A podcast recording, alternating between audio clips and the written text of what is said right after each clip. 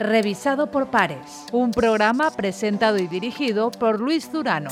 En UPV Radio 102.5 de la FM, radio.upv.es.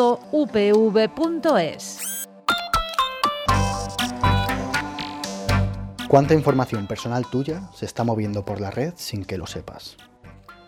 ¿Acaso crees que no estás sujeto a manipulaciones estadísticas cada día de tu vida? ¿Manipularías genéticamente a tu bebé para hacerlo más perfecto? ¿Cómo te están afectando los avances en inteligencia artificial? ¿Por qué no funcionamos todos con coches eléctricos? ¿Cuánto plástico desechas cada día? ¿Qué pasará cuando los antibióticos dejen de funcionar? Y lo más importante, ¿quién, ¿Quién decide? decide? Cuando se tienen que establecer leyes relacionadas con temas científicos es preciso tener los conocimientos adecuados. Conocer aquellas medidas por las que se está decidiendo, votando y legislando es fundamental. Hola y bienvenidos a una nueva entrega de Revisado por Pares, el espacio, el programa de divulgación científica y de debate, también de UPV Radio. En el día de hoy vamos a hablar de la necesidad de la ciencia, de su visibilización y de contar con ella en todos los ámbitos. También en el Parlamento. Vamos a hablar de una iniciativa que conocíamos recientemente y también vamos a hablar de los premios Nobel. Con de todo ello, para hablar de todo ello, contamos con la participación de dos grandes investigadores eh, de esta casa, también de, del país, grandes defensores de, de, la ciencia y de su visibilización y de su utilidad, obviamente. Se trata de Andreu Clement. Andreu es investigador Ramón y Cajal en el Instituto Itaca de la Universidad Politécnica de Valencia y presidente de la Asociación Ciencia en el Parlamento. Andreu, muy buenas. Muy buenas. Muchas gracias por invitarnos. Y comparte también con nosotros estos eh, minutos una amiga de, esta, de este programa, de, de, esta casa y personal. También es, ella es Elena Pinilla, es investigadora postdoctoral en el Centro de Tecnología Nanofotónica de la Universidad Politécnica de Valencia y vicepresidenta de la Real Sociedad Española de Física. Elena, muy buenas y muchas gracias también por atender nuevamente la llamada de este revisado por pares. Gracias a vosotros. Un saludo. Como decía en la presentación, vamos a hablar de, de la importancia de, de, la ciencia y lo vamos a hacer, en primer lugar, intentando responder a esta pregunta que nos plantean precisamente desde Ciencia en el Parlamento. ¿Quién decide tu futuro? Bajo este, bajo este título, la iniciativa ciudadana Ciencia en el Parlamento lanzó una campaña en redes sociales para concienciar de la importancia del asesoramiento científico. Y lo hace, lo hizo en colaboración con un grupo de los más reconocidos divulgadores científicos en, en YouTube. En un vídeo explican, reciente, explicaban eh, esa importancia y vamos a, a incidir en, en ello y ese argumento nos va a servir como punto de partida para el resto de, del programa. Andreu, como presidente de, de, de, la, de, la, asociación, ¿por qué lanzáis una, una, campaña como esta? ¿Por qué la lanzáis, en este caso, en, en, un entorno o, en un formato eh, dirigido a, a, youtubers? Eh, es un punto fundamental de, la población y para llegar a esa oficina en en el, Parlamento. Son muchos los temas que estoy planteando, pero vamos a empezar intentando explicar el, el por qué hace falta de ese asesoramiento científico, aunque creo que es una cuestión que, que se responde por, por sí sola. Andreu. Bueno, la verdad es que muchas preguntas en una, pero bueno, la verdad sí. es que es un, tema, es un tema muy fractal, ¿no? Pero por empezar, al final es, es, que entender una de las cosas por las que nosotros eh, estamos trabajando desde 2018 por tratar de importar a España y poner en marcha mecanismos de asesoramiento científico como los que ya existen en muchos países, es porque tratamos de conseguir que nuestro país, al igual que sucede en muchos otros, apueste por la ciencia como una herramienta para que la sociedad funcione mejor. Creo que no, no, sorprendo a nadie cuando digo que somos un país que por algún motivo, bien social, histórico, cultural, no consideramos que el conocimiento científico sea una de nuestras prioridades. Consideramos que es importante, la sociedad lo valora, pero cuando uno ve, eh, ya no solo desde el punto de vista presupuestario, pero incluso desde las prioridades, como sociedad no lo consideramos como tal. Entonces nosotros lo que nos planteábamos era lo que tú decías, ¿quién decide tu futuro? Y es obvio que quien decide tu futuro es las personas que tienen el poder para poder hacerlo por una parte, aquellos que, bueno, dentro de las distintas instituciones, tanto pública como privada, toman las decisiones, pero claramente en una democracia quien decide nuestro futuro es quien legisla, quien puede tomar las decisiones sobre cómo tienen que ser las leyes. Y eso es el Parlamento. Entonces, lo que nosotros tratamos de poner en marcha es una herramienta por la cual los parlamentarios, a la hora de tomar decisiones, además de todas las fuentes de información que ya tienen, que son muchas, tengan seguro una fuente de información que sea la ciencia qué es lo que la ciencia puede aportar en energía, en salud, en medio ambiente, en ciencias sociales, en prácticamente cualquiera de los aspectos. Y creemos y estamos convencidos que en el momento en que las personas que toman decisiones vean que la ciencia puede ser una de las fuentes de información útiles, muy probablemente la tengan en mayor consideración y con ello la sociedad, porque si la propia sociedad se apoya en la ciencia, es más probable que la, entienda, la considere importante y la use en su día a día. Y eso es lo que hemos tratado, estamos tratando de, poner en marcha. Ahora entraremos en el público joven, pero, pero Elena, ¿por qué o cómo, crees que al ciudadano de a y a, nosotros, en, definitiva, el contar con vuestro asesoramiento, el, contar con, con, la ayuda de, expertos eh, científicos, con vuestra experiencia, con vuestros eh, conocimientos, puede ayudar en ese, en ese día a día a la, a la sociedad? A ver, yo creo que mm, hay dos aspectos importantes que habría que, distinguir, ¿vale? Uno sería el asesoramiento técnico y profesional de cuestiones eh, en las que la política tengan que tomar decisiones y se asesoren eh, con un grupo de científicos expertos en un tema, ¿vale?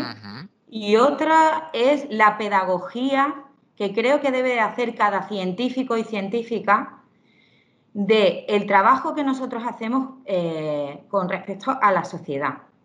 Está claro que cuando uno se acerca a un político por primera vez, y ahí Andreu tiene mucha más experiencia que yo, eh, te tienes que acercar de manera pedagógica y, resaltando las cuestiones eh, principales por las cuales uno le tiene que llamar la atención de, oye, debéis de tener en cuenta nuestra opinión técnica para tomar decisiones que van a tener repercusión en toda la sociedad.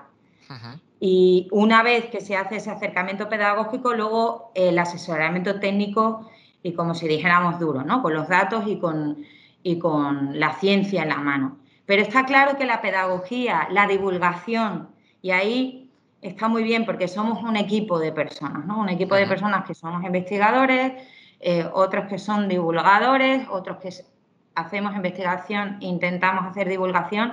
Y al final yo creo que tanto Andreu como yo, la divulgación que entendemos que tiene que hacer el científico es esa pedagogía porque necesitamos transmitirle a la sociedad eh, que la cultura científica es importante y es importante a la hora de tomar decisiones, ¿no? Como individuo y como sociedad.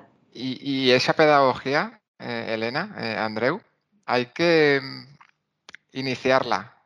O sea, eh, el, orden es del Parlamento hacia abajo o es de la sociedad hacia el Parlamento, de la escuela. Yo creo que tiene que ser paralela. Claro.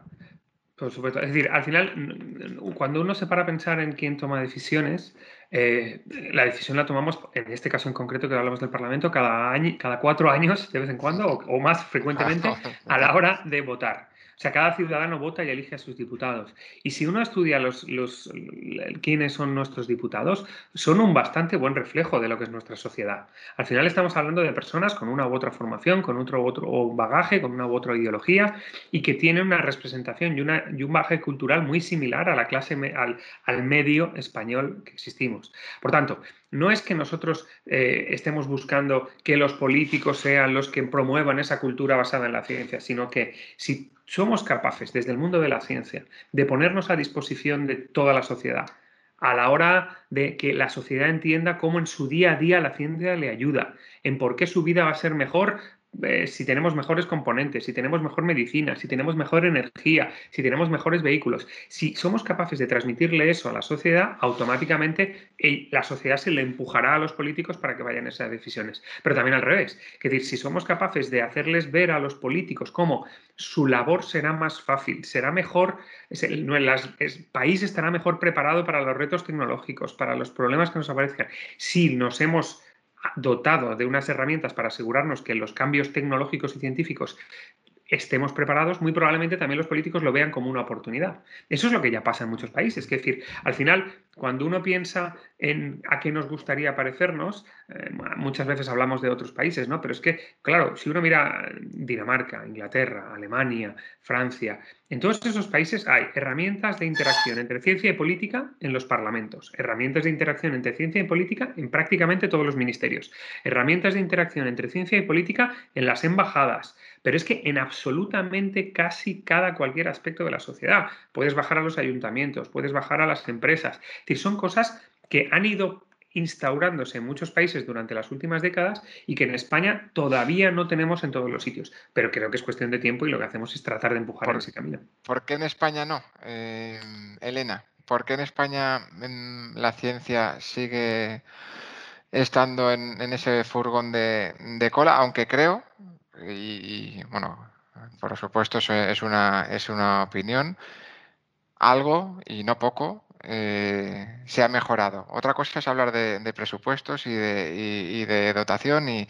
y, demás, pero creo que en términos de visibilización, en términos de cultura científica, en términos de la importancia que tiene la ciencia en, nuestro día a día, algo eh, hemos mejorado. Ojalá eh, esa oficina en el Parlamento o en el Scorch, que ahora hablaremos de, ello también, sea una realidad próximamente. Pero ¿por qué ese, ese lastre en, en, nuestro, en nuestro país? Elena. Yo creo que eh, viene otra vez de nuevo con, el lazo otra vez con la pedagogía, ¿no? con la educación. Yo creo que cuando tienes que añadir científica a la palabra cultura, ¿vale?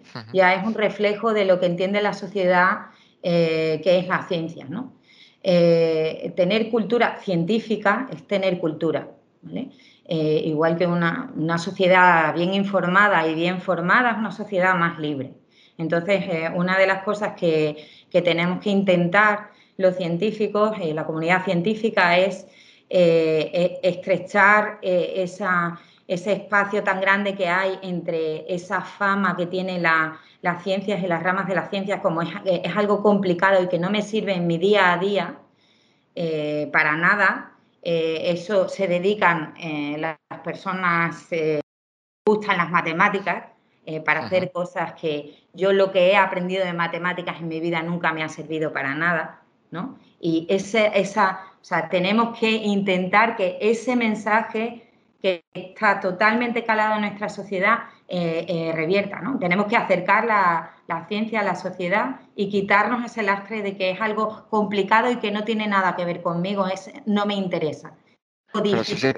si se acerca al Parlamento, Elena, crees que es más, será más claro, que se acerque a la eh, sociedad? Yo quiero resaltar que en España hay sociedades científicas que ya hacen la labor de asesoramiento no solamente al Parlamento, sino a cualquier institución, organismo eh, o, persona que se acerque a, quererse informar. Pero sí que creo que, que quizá faltaba ese interlocutor Mm, y, esa, y ese acercamiento entre el lenguaje científico y técnico que podamos tener a lo mejor en las sociedades científicas y la persona de a pie o el político del Parlamento o la política eh, del Parlamento. ¿no? Entonces, eh, lo que yo veo que faltan son esos nexos en común, o sea, estas personas, ¿no? estas organizaciones que sean capaces de hablar en el mismo lenguaje a la institución científica y a la institución política. O que hable con el, eh, eh, con el mismo lenguaje a la institución eh, científica y a, y a, nuestra sociedad. Porque sí que es verdad que cuando uno no tiene el mismo, no hay un lenguaje en común, la comunicación no fluye. Entonces, lo que ahora hay nuevas maneras de comunicar, nuevas maneras de divulgar. y, y eso está cambiando porque hay eh, muchas más eh, canales de comunicación que nos hacen posible llegar a más personas, a la gente joven, por ejemplo, y ahí los divulgadores creo que están haciendo una gran labor, ¿no? Los nuevos divulgadores, porque yo no me considero, o sea, yo no soy una youtuber, ¿vale? Yo soy una divulgadora un poco más tradicional, pero sí que creo que cada uno en su formato hace una gran labor, ¿no? Y nos acercamos a un extracto de la sociedad y eso es clave para que la sociedad comprenda que cuando la política dice que hay que invertir en ciencia, comprenda que sea una necesidad.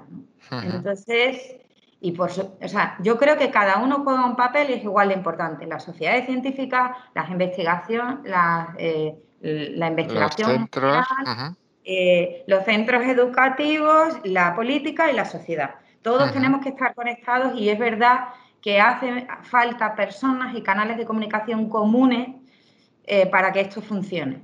Y uno de esos canales, Andreu, de ahí entiendo que es la, vuestra apuesta, es contar con, con Santolaya, con estos divulgadores, eh, con youtubers, que obviamente su mensaje va a llegar y llega, es una realidad, a muchísima, muchísima gente.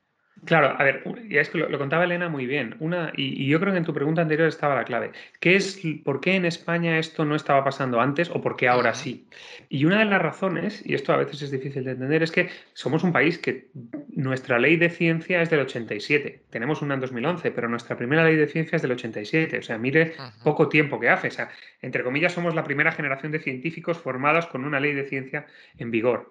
Es la primera vez que empezamos a tener doctores que no pueden ser integrados dentro de los sistemas académicos, que empiezan a abrirse a otros sectores de la sociedad. Es la primera vez que en nuestro país puedes nombrar tranquilamente 5, 10, 15 personas que se dediquen a divulgación científica. Y de hecho, hay centenares. O sea, por fin, en los, si uno mira los últimos 10, 15 años, tenemos mucha más gente formada en ciencia, tenemos mucha más comunicación científica, la sociedad pide más ciencia, eso incluso antes de la pandemia, ahora ya con la pandemia todavía es más exagerado. Pero todo eso demuestra que somos un país que está madurando en esta vía. Claro, con todo ello, nosotros, una de las cosas que desde Ciencia en el Parlamento nos pusimos es, vale, todo esto está muy bien, pero hay que conseguir que vaya calando. igual que se hace desde las reales sociedades, igual que se hace desde las distintas asociaciones empujando por una mejor política científica, pensamos, ¿qué es lo que todavía no hay en España? Y aquí nos dimos cuenta que hay varias cosas que no hay, ¿eh? no solo asesoramiento en el Parlamento. Lo que pasa es que es verdad que el asesoramiento en el Parlamento es una cosa concreta y fácil de llevar adelante y además barata. Porque, ¿en qué consiste esto? Y ahora te responderé a la pregunta de los distintos sectores, pero ¿en qué consiste? Consiste en que tengamos la capacidad de prospectivamente, no solo reactivamente, sino prospectivamente plantear a las personas que toman decisiones temas nuevos. ¿Qué quiero decir con ello? Los poderes ejecutivos, un gobierno, cuando hay un problema, entonces tiene un problema agudo, se pone en contacto con las reales sociedades, identifican comités de expertos y solucionan hoy, ¿Qué va a pasar hoy? Yo necesito abrir la persiana mañana, que es el, el, papel que tiene un ejecutivo, un poder ejecutivo. Pero un parlamento es un sitio donde se decide qué pasará dentro de 5 o 10 años, donde se diseña el país. Y muchas veces no hay acción reactiva, es decir, desde los parlamentos no se va a buscar eh, lo que dicen las sociedades científicas, lo que dice la sociedad civil, sino que se van proponiendo cosas allí, los diputados, que para eso les pagamos, también hay que decirlo. Entonces, lo que en el Parlamento británico, alemán, europeo, que también es el nuestro, lo que se hace es tratar de montar una estructura con la cual se permita que la sociedad civil y especialmente las sociedades científicas tengan una herramienta para proponer temas que tal vez todavía no se les han ocurrido a los políticos. Y por ejemplo, una, ser proactivo. Eh, proactiva, una, Claro, ¿cómo va a modificar la tecnología los nuevos chips que están haciendo en el NTC, por ejemplo? ¿Cómo va a modificar el comportamiento de la sociedad el 5G? Cómo va a modificar el comportamiento de la sociedad eh, las nuevas terapias génicas o las nuevas herramientas de intercomunicación. Todo ese tipo de cosas es algo que hay que legislativamente preparar mucho antes de que sean un problema social o una oportunidad social. Si te paras a pensar por qué hay ciertos países del mundo donde están desarrollando muy bien la, la tecnología de coches autónomos y aquí nos está costando, Tal vez tenga que ver con las dificultades que hay legales en España para hacer pruebas con ese tipo de tecnología o por qué algunas pruebas genéticas o incluso eh, terapias de, fecundación in vitro se están pudiendo llevar a cabo en Inglaterra con empresas españolas que no pueden hacerlo en España. pues muy probablemente es porque la legislación en España todavía no está preparada para ello. Entonces, claro, si conseguimos poner a disposición de los políticos ideas nuevas, cómo aprovechar las oportunidades, es muy probable que ellos lo, tomen como, mira qué listo soy, mira qué buena está esta idea y vamos a aprovecharnos de todo nuestro potencial científico. Y del mismo modo hacemos lo al revés. O sea, también si conseguimos que los científicos tengan herramientas y entornos en los que interactuar con los políticos, también nos va a ayudar a que los científicos a veces bajemos de nuestro pedestal y veamos que eso que estudiamos con tanto ahínco es muy importante para nosotros, para nuestro currículum y tal vez para un sector pequeñito de la sociedad, pero el problema que tiene la persona que trabaja en el Parlamento es este y tal vez investigando por ahí podríamos ayudar más a la sociedad. Creo que eso también es un, camino que la ciencia puede aprender. Al fin y al cabo se, pone, se, trata de, acercar dos mundos, de ponérselo más fácil al político, pero también de ponérselo más fácil al, investigador. Totalmente. Y el ejemplo que ponía Elena es muy bueno. Nosotros lo que estamos tratando de, formar en España es una, un equipo de gente que hagan las funciones de lo que se conoce como técnicos de asesoramiento científico. Esta figura, que en España es muy poca, eh, en otros parlamentos y en otros países está, y es una figura en la cual normalmente gente con formación científica y o formación en comunicación se dedica a traducir cosas y traducir no me refiero de otro idioma, me refiero de el lenguaje que se habla en el mundo de la ciencia, el lenguaje que se habla en el mundo de la política, o el lenguaje que se habla en el mundo de la política, al lenguaje que se habla en el mundo de la ciencia. Justo como nos lo planteaba Elena. Hace falta alguien que sea capaz de tenemos un, o sea, ha aparecido una nueva tecnología, yo qué sé, de generación de energía a partir de fisión, ¿vale? Eso está pasando. Pues, ¿qué hace el Parlamento británico? Identifica que esto es un tema importante. Pues esos técnicos de asesoramiento se entrevistan con las sociedades científicas, decenas de expertos, todo, incluso o agentes sociales, las empresas que, que están en ese sector. Cuantos más agentes en ese área posible, sea mejor. Y preparan un documento muy breve de tres, cuatro páginas sin recomendaciones, esto a veces es difícil. Con información. Solo con información y como mucho con opciones. Fulanito opina esto, fulanito opina esto, fulanito opina esto. Por supuesto, haciendo público quién ha sido consultado con todos sus datos y poniendo a disposición de todos los diputados esa información. ¿Eso para qué sirve? Uno, para que los diputados que por la mañana tienen una reunión de impuestos y por la tarde tienen una de sanidad y por la noche, porque a veces trabajan también de noche, tienen una reunión sobre otro tema, por lo menos se hayan podido leer algo de ese tema. Y segundo, para que cuando de verdad se pongan en ello, tengan una lista de qué contactos tener que contactar lo más amplia posible y no tenga que ser siempre, ¿y tú a quién conoces que sepa de esto? Que muchas veces, desafortunadamente, es como todos trabajamos, ¿y tú a quién conoces que sepa de esto? esto es como, perdón, eh, Andreu, es como una guía de expertos, eh, salvando las, las distancias de personal experto. De hecho, es, a ver, así es como funciona en muchos sitios. Lo que tú estás buscando es abrir un espacio en el cual los expertos tengan una forma, los expertos, las expertas, todo el mundo, porque también la sociedad civil tiene que sentirse y tiene un vehículo para poder proponer temas, y ahora si queréis hablamos más al respecto de cómo se proponen los temas o cómo proponemos que se propongan los temas, y que a partir de esos, de esos temas las sociedades científicas, las universidades, los centros de investigación puedan proponer quiénes son los que ellos consideran expertos en esos temas, esas personas interactúen en la preparación de esos documentos y a partir de esos documentos, ese documento es público. Por supuesto, en muchos países esos documentos se usan en bachillerato y se usan en la universidad para explicar un tema. Porque al final es eso, o sea, tenemos que hacer que vaya permeando, que llegue a todos los estratos. Y con esto te respondo a la pregunta de antes. Actualmente tenemos la campaña en marcha con los youtubers, pero desde Ciencia en el Parlamento hemos ayudado en programas de televisión como El Cazador de Cerebros, asesorándoles. Hemos estado trabajando en distintas áreas de la comunicación y la divulgación, también en prensa, porque creemos que es fundamental llevar la ciencia a todos los sitios, ahí donde no se la espere. Porque al final, lo que, como bien contaba Elena, eh, una de las cosas que nos sucede aquí es que por algún motivo nuestra historia no parece apoyarse sobre los avances científicos. Y consecuentemente nuestro acervo popular no considera la ciencia como una herramienta fundamental de nuestra historia, cosa que es un craso error, porque si no hubiese sido por nuestra tecnología en el pasado no hubiésemos podido llegar a donde estamos. Pero creo que es algo que tenemos que hacer el esfuerzo de modificar para que nuestros jóvenes, nuestros no tan jóvenes y nuestros más veteranos sean conscientes de que si estamos donde estamos, si somos un país en el cual nos gusta a todos vivir, por mucho que nos quejemos, es gracias a que nos hemos apoyado en la ciencia. Y pues Mira, mira que de, las cosas que, has comentado, mi sensación es que hay muchas, muchas de ellas en las que el camino que queda por, recorrer, corto precisamente, no, no es. Elena. Eh. No, eh, eh, me gusta mucho algo que ha dicho Andreu y es que es cuando, o sea, esa, esa no conexión que hay de la sociedad con que los avances tecnológicos que influyen en nuestro bienestar eh, no parece que vengan de la ciencia, parece que vienen de, las caído de, llovido del cielo. de las ingenierías. Entonces, parece que el 5G, todos los avances en electrónica, todos los avances en salud, no vengan de la investigación básica.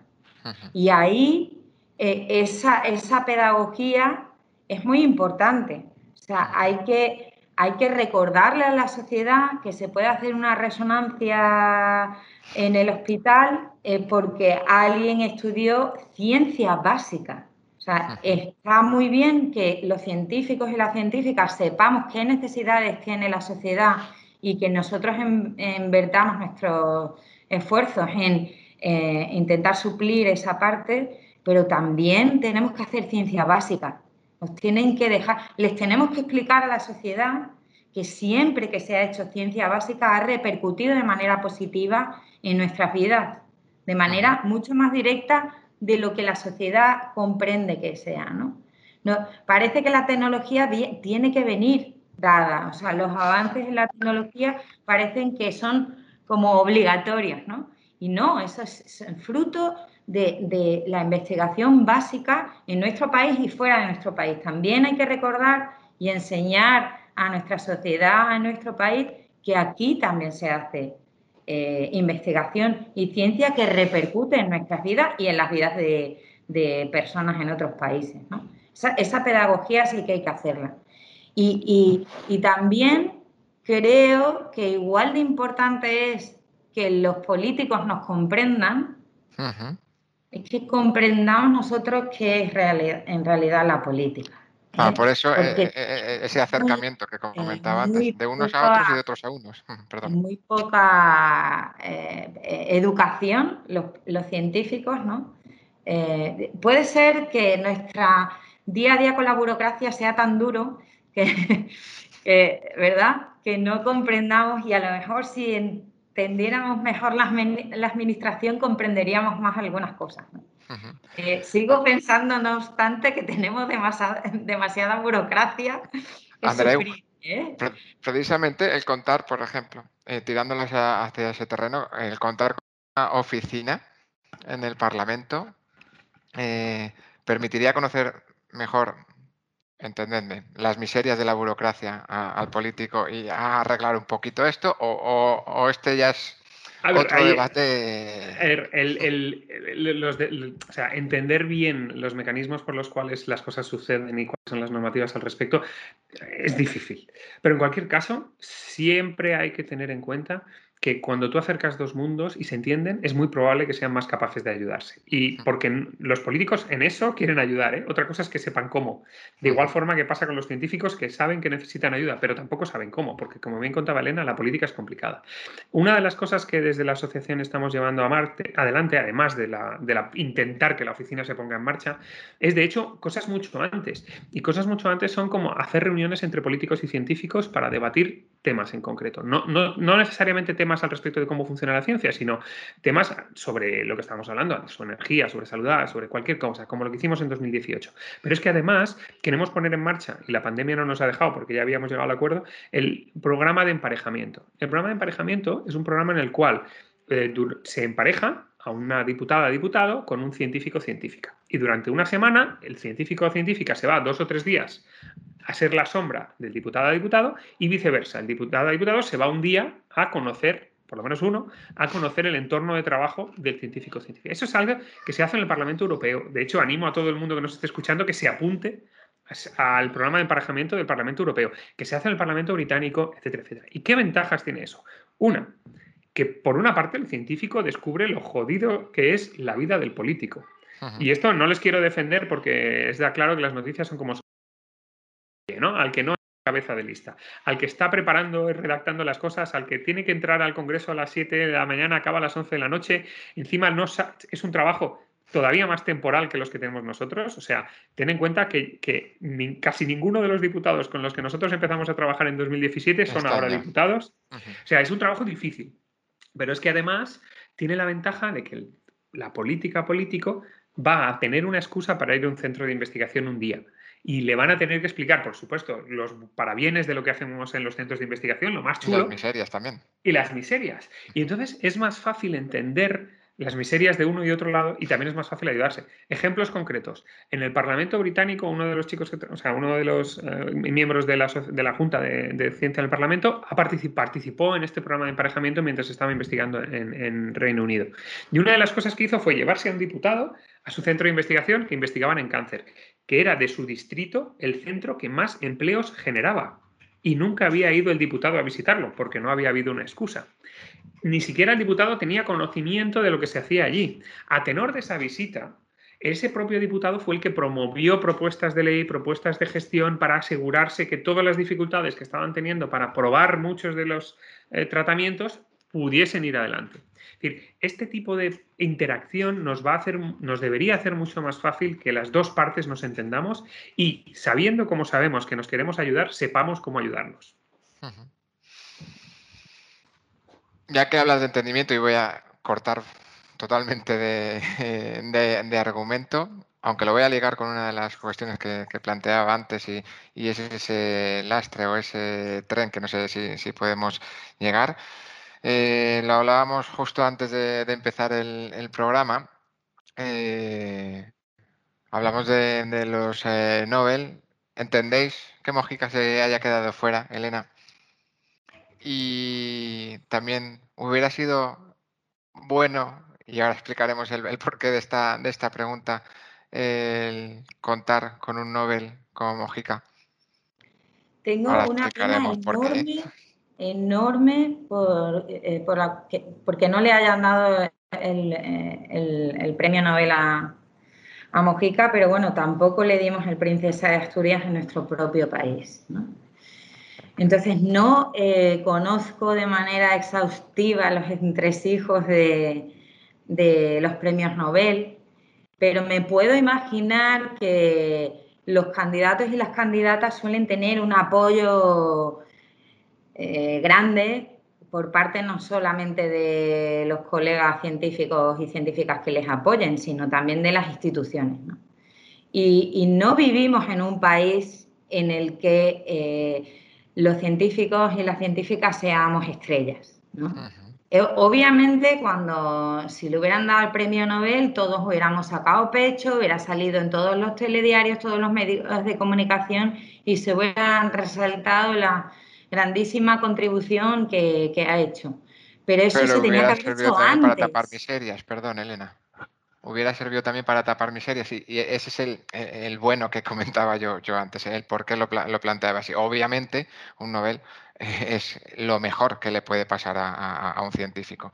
Eh, pero eso no quitaría todo lo mucho que queda por, por hacer en, en, ese, en, nuestro país en ciencia. Y estamos hablando claro, pero bueno, es como la ¿eh? punta del iceberg, ¿no? O sea, es como el ejemplo más claro eh, de si el premio más prestigioso que se da en el mundo entero en ciencia, en investigación, eh, si nosotros no apoyamos a, nuestros propios candidatos, es un reflejo de, o sea, si no apoyamos a una persona que ha hecho una contribución tan enorme en el campo de, de la edición genética, de la investigación, eh, al, científico de a pie como yo.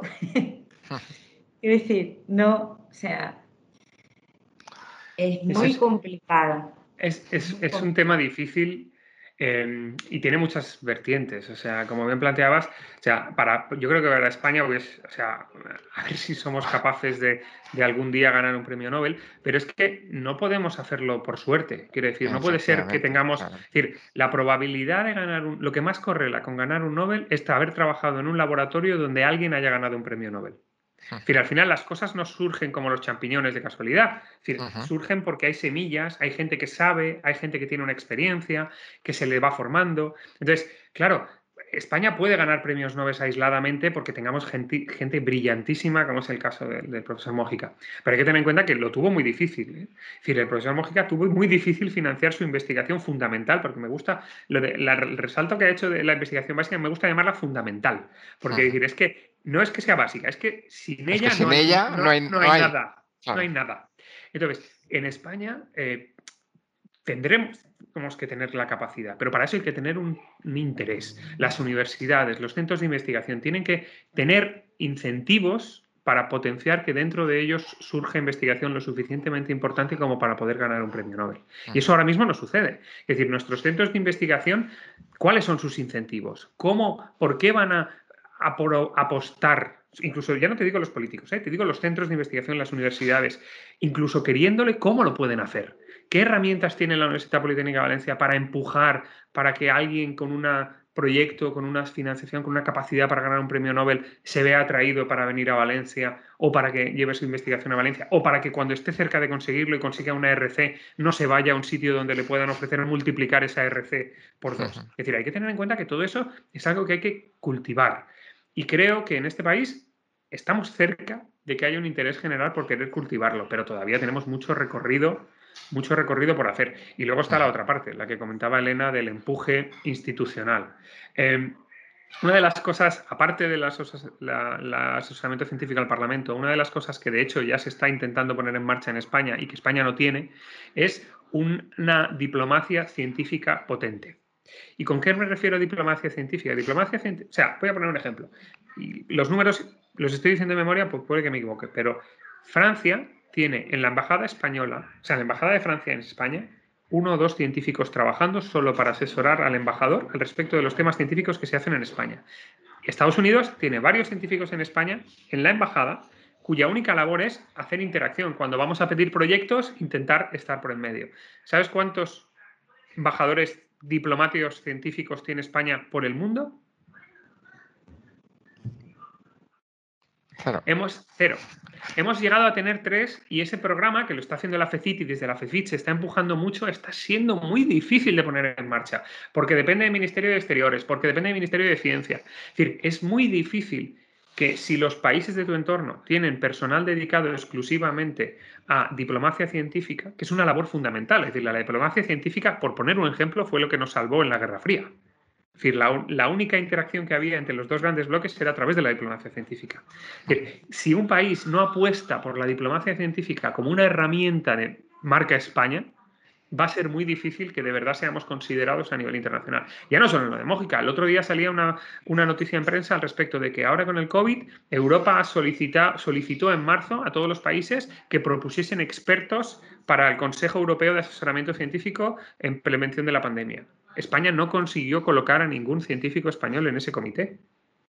No lo conseguimos. ¿Por qué? Pues si no estamos en la red de oficinas de asesoramiento científico europeo, no estamos en las reuniones del JFR, del Joint eh, Research Center, al respecto de asesoramiento científico, si no estamos en esos sitios, y no estamos por no por falta de voluntad, sino porque no tenemos recursos, no tenemos gente dedicada a poder ir a esos sitios, nos es muy difícil poder competir, poder hablarle de tú a tú o poder aprovechar lo que se está debatiendo en esos sitios. Es algo que nos queda mucho camino, eh, pero bueno, eh, al final también es importante una cosa, para poder hacer eso hace falta gente que se haya formado en ciencia y que decida salir de la carrera científica para entrar a trabajar en este tipo de sitios. Que eso es complicado, porque para que eso suceda...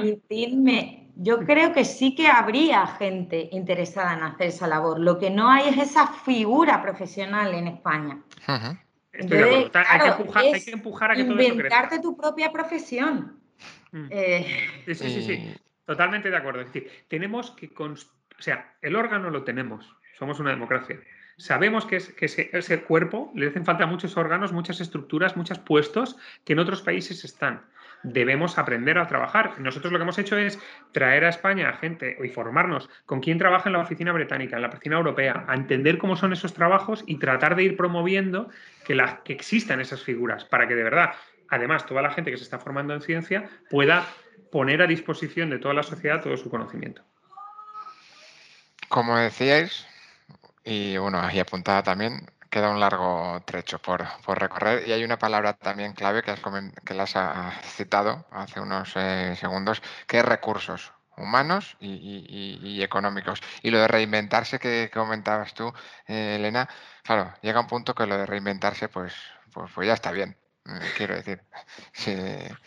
O sea, que, cosas que se han, se han hecho, se ha avanzado muchísimo, sí, que, muchas veces también, porque el argumento que sale siempre sobre la mesa es que eh, España sigue en el top 10, eh, sí, también, pero lo de, lo de por iniciativa propia y por amor a la ciencia, pues, pues, pues ya está bien. Hace falta eh, herramientas, hace falta oficina en el Parlamento, hace falta no crear un, puesto de trabajo una, o un, puesto porque, porque, yo, porque yo lo valgo, sino hace falta ese apoyo directo, desde arriba y hasta abajo. Esa es la, conclusión en la que creo que podemos llegar después de estos, eh, después de estos eh, minutos, vamos.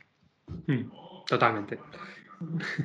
Totalmente. Hace falta que la sociedad lo empuje. Quiere decir, deberíamos conseguir, como bien contaba Elena, pedagógicamente, que cuando uno vea un programa científico, un programa político, cuando uno escuche a los políticos, casi lo primero que les pregunte es, ¿y mis hijos van a vivir mejor que yo, sí o no? ¿Y qué vas a hacer para entonces? Y la única respuesta... conmigo que en el discurso político, precisamente la ciencia a día de hoy, no brilla por su ausencia. Últimamente un poquito más, pero también hay un motivo, también hay un motivo que es que la sociedad no lo pide y más bien al revés. Es decir, ¿sabes? Y esto lo, digo en petit ¿sabes uno de los motivos por los cuales a muchos políticos les da miedo hablar de ciencia y aspectos técnicos? porque es muy fácil equivocarse. Es pues para, Eso, para eso sirve una oficina de asesoramiento. Claro, pero ¿qué pasa, qué, pasa cuando un político dice alguna cosa técnica y se equivoca? Que le crujimos por todos los lados. Entonces, públicamente, ninguno de nosotros, incluso los científicos, cuando pasan al otro lado, se atreven a ser muy tajantes en sus comentarios. Entonces, tratan de evitarlo. Una de las cosas es si conseguimos que tengan a su disposición la información que se atrevan a poder debatir, conseguiremos tal vez subir un poquito el nivel del debate. Pero quizá la base de todo esto la ha dado Elena al principio y a lo largo del programa, que es pedagogía pura y dura. Claro, yo me conformo con que la sociedad comprenda que sus hijos van a vivir mejor si se tiene en cuenta la ciencia. Porque yo creo que cuando la sociedad le pide a la eh, clase política, oye, mis, hijos, mis hijas van a, vivir mejor dentro de 20 años que ahora, creo que no tienen en la cabeza que la política vaya a invertir más en ciencia. Entonces, primero nos lo tenemos que creer nosotros y luego ya demandarlo Totalmente. Es, es como todo, es decir, si ahora mismo tuviésemos que preguntarle, y podemos pasar al ámbito valenciano por hacer un poquito de, trampa, si ahora mismo tuviésemos que preguntarle a los valencianos, ¿qué preferimos? ¿Tener el AVE con Barcelona? Lo dimos en medio de una pandemia, o invertir esos 3.000 millones en que los centros de investigación y que, que Valencia sea un puntero científico y tecnológico. ¿Qué votaría la sociedad? La, ya te lo digo yo. Bueno, pero es que nosotros le tenemos que explicar qué significa, qué beneficios tiene la sociedad valenciana si tiene un centro o varios centros punteros científicamente. Por eso todo parte de la pedagogía. entender el beneficio de un tren de alta velocidad que, tengamos un centro tecnológico puntero en el mundo. Hay que, hay que, hay que explicar qué beneficios tiene que seamos eh, eh, ciencia puntera en el mundo. Lo tienen que, la sociedad tiene que entenderlo, decir, porque explicarlo es complicadísimo. Si no tenemos que pensar al respecto. Sí, sí, sí, sí, sí, sí, claro. sin duda, sin duda. Decir, mm. tenemos que conseguir que eso cale. Y, y, eso cale en todos los sitios. Y una de las cosas por eso que estamos, y te voy a meter la cuña aquí, estamos tratando de promover también es Ciencia en los Corts.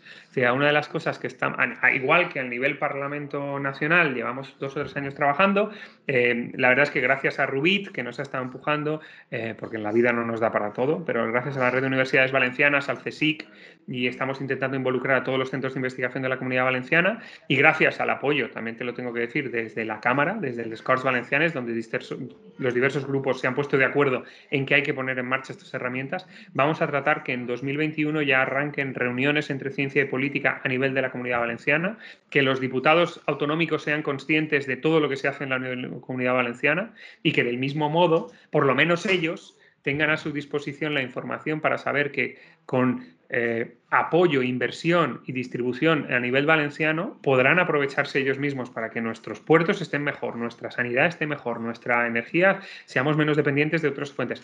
Todo eso suceda eh, a nivel de la, de la, comunidad autónoma.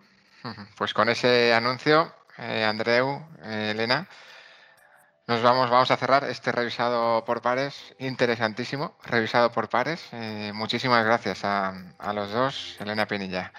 Andreu Clemente, por compartir con nosotros este, este tiempo hablando de, ciencia, de miserias y de, también de logros, que, también los ha, habido, y a ver si próximamente esa oficina ya está creada, tanto en el Parlamento Estatal como en les Corts Valencianes. Y seguiremos, mientras tanto, Andreu, Elena, desde aquí, intentando colaborar también en esa pedagogía para, para la, sociedad, que creo es la base de, todo lo que hemos tratado en el programa. Muchísimas gracias, la verdad es que ha sido un placer. Eh, Igualmente, pues muchas gracias por la invitación. Un placer. Hasta aquí, este revisado por pares del día de hoy. Seguiremos hablando de, de ciencia, debatiendo sobre ciencia en las ondas de UPV Radio. Hasta la próxima entrega. Sed felices.